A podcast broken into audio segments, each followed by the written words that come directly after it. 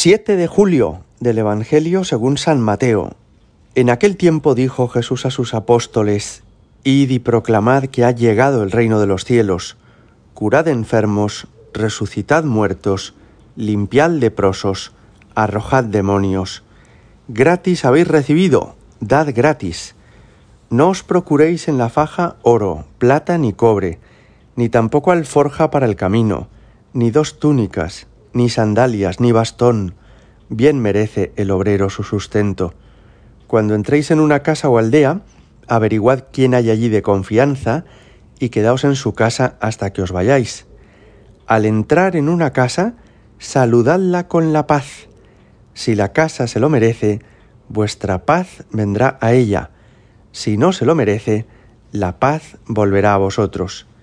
Si alguno no os recibe o no escucha vuestras palabras, al salir de su casa o de la ciudad, sacudid el polvo de los pies.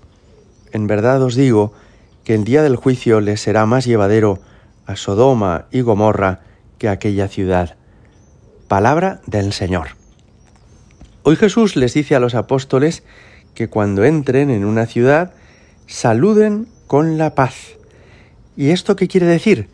Que digan una expresión muy común entre los hebreos que es shalom, la paz con vosotros, que es algo muy profundo y muy bonito. Dios ha venido a restablecer la paz entre Él y nosotros. Y ha venido a hacernos capaces de restablecer también nuestra paz con nuestros prójimos, con la familia, con los compañeros de trabajo, con los vecinos. Incluso el Señor ha venido a ayudarnos a tener paz interior, a que tu corazón y tu mente a que tus recuerdos y tus proyectos no estén como enfadados o enfrentados, que no vivas dividido entre lo que tienes que ser y lo que eres, entre lo que te gustaría y lo poco que consigues. Él ha venido a darnos la paz. Y la paz que da Dios es una paz muy profunda y muy serena. Se reconoce a las mujeres o a los hombres llenos de Dios porque son personas muy pacificadas pacificadas en su interior y también que crean paz a su alrededor. No van creando tensión a su lado, no van complicando las relaciones personales, sino más bien al revés, van facilitando, suavizando la relación con todas las personas. Pues bien, este, este don que Dios nos ha dado, la paz, le pide el Señor a los apóstoles que lo compartan, que lo vayan dando, por eso, el saludo de los apóstoles no es una mera cortesía, como cuando le decimos a alguien buenas tardes o que tenga usted un buen día, sino que es un regalo.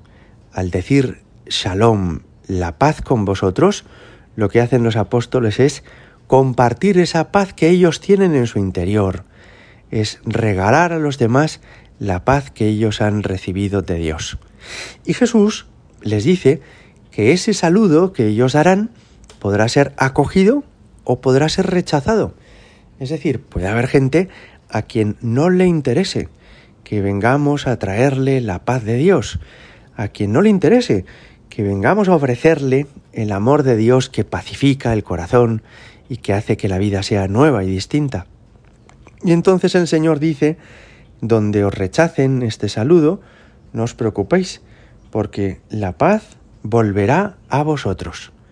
Fijaos qué expresión tan bonita es esta. Uno tiene paz en su interior. Uno ha alcanzado la paz y la reconciliación con Dios y con los demás. Y hace bien en ofrecérsela a los demás, en comunicar con los otros lo que a Él le ha sido dado. Pero si esto que Él comunica es rechazado, si la gente te mira mal por tratar de llevarles a Dios, si piensan que eres un tipo raro o que no les interesa nada lo que les vienes a traer, no te preocupes porque tú no vas a perder nada. La paz volverá a vosotros, dice Jesús. Es decir, lo que tú ofrezcas a los demás que ellos rechacen, volverá a ti, se quedará contigo. Tú no vas a perder esa paz que has recibido. Es precioso esto, os digo, porque quiere decir que no tenemos que tener miedo a dar cuanto tenemos y a ofrecer lo que llevamos. Si nos lo aceptan, lo comunicaremos. Si nos lo rechazan, no lo perderemos. Y me parece que así es como hay que entender que hoy Jesús en el Evangelio también diga, gratis habéis recibido, dad gratis. Es decir, cuando tú das lo que Dios te ha dado, no lo pierdes, sino que lo compartes. Cuando la alegría que Dios pone en tu corazón, cuando la paz que hay en tu alma, tú tratas de, de difundirla a tu alrededor, no te quedas sin ella, sino que crece a otras personas. Y si hay alguien que la rechaza, allá él, allá ella, pero tú no la perderás. Gratis has recibido, dad gratis. No te preocupes, no vas a perder todo lo que Dios te ha dado por el hecho de que los demás no lo quieran recibir de ti. Es un signo profundamente cristiano este de vivir en la gratuidad. No tenemos tan pocos recursos que Dios nos haya dado que tengamos que almacenarlos o administrarlos con angustia para que no nos los quiten. No, Dios nos ha dado tanto y no me refiero solo ni principalmente a los bienes materiales, sino sobre todo a la capacidad de amar, a la alegría interior, a la esperanza en el futuro, a la confianza en Dios. Dios nos da tanto que podemos dar sin medida, que podemos dar sin esperar nada a cambio, que podemos dar sin pasarle factura a los demás, sin esperar que nos correspondan, que nos agradezcan o que nos lo paguen. Dios nos ha dado tanto que nosotros podemos dar con extraordinaria generosidad. No tengas miedo a darte, no tengas miedo a entregarte con generosidad, porque Dios hará que tengas tanto cuanto das, porque nunca te faltará nada si te entregas con generosidad. Gloria al Padre y al Hijo y al Espíritu Santo, como era en el principio, ahora y siempre y por los siglos de los siglos. Amén.